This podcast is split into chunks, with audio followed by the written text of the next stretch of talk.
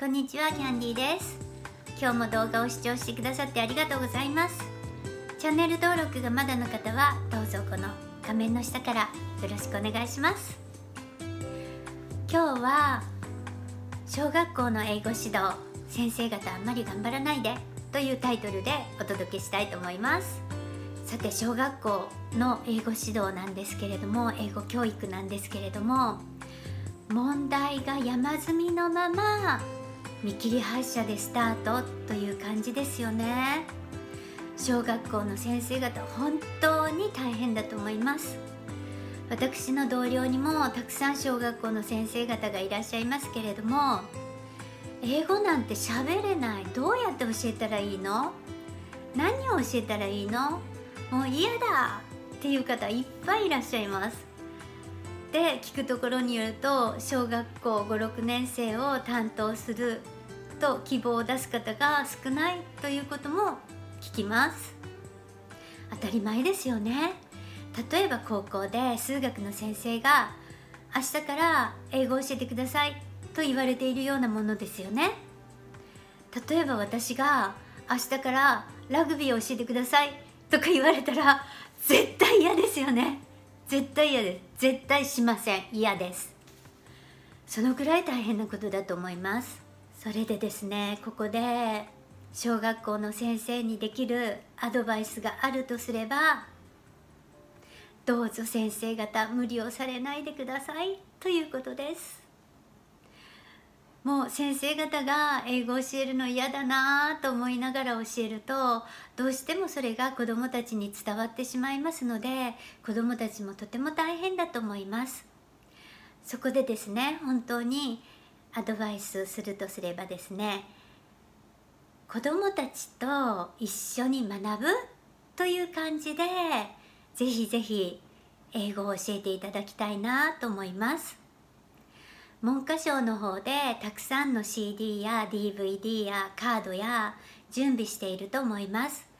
だからどうぞ無理をされずに自分で英語を話さなくちゃとかそんなことは最初は全然しなくて大丈夫です。もう挨拶とかも日本語でも大丈夫だと思います。で先生が英語の先生ではないっていうのは生徒たちも十分に知ってることですので全然隠す必要はないと思います。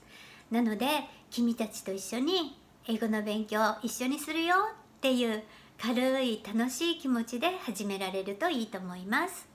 そして子どもたちと一緒に教科書の DVD をプロジェクターで映したりカードで遊んだり CD をたくさん聴いたりそういうことをしながらご自分も一緒に子どもたちと一緒に学んでいくっていうことがとてもとても大切だと思います。そして先生が一緒に学んでくれるっていうこの体験この体験を子どもたちと分かち合うっていうことがとっても大事なんですね。で子どもたちはその楽しい体験を一緒に味わうことで英語の勉強が好きになっていって英語の勉強がどんどん進んでいくと思います。でまさしく教えることは学ぶことだと思います。私自身のそうですね大学時代そして教師1年目高校教師1年目2年目思い出してみると英語にそんな自信ありませんでしたでもですね長いこと教えていると不思議とふと気づくんですよね。えこんな高いところまで英語のレベルが自分のレベルが上がってると気づいてとても嬉しくなることがあります。なので先生方もぜひぜひ子どもたちと一緒に英語を楽しんでそして56年経つともっと早いかもしれません。自分の英語力がアップしていることに必ず気づかれますそしてその時は英語を教えててラッキーっていう感じで思われることと思いますなのでどうぞ英語の先生方小学校の英語の先生方あまり無理をせずに子どもたちと一緒に楽しむという感じで英語を教えていかれるととてもいいんじゃないかなと思います。では今日も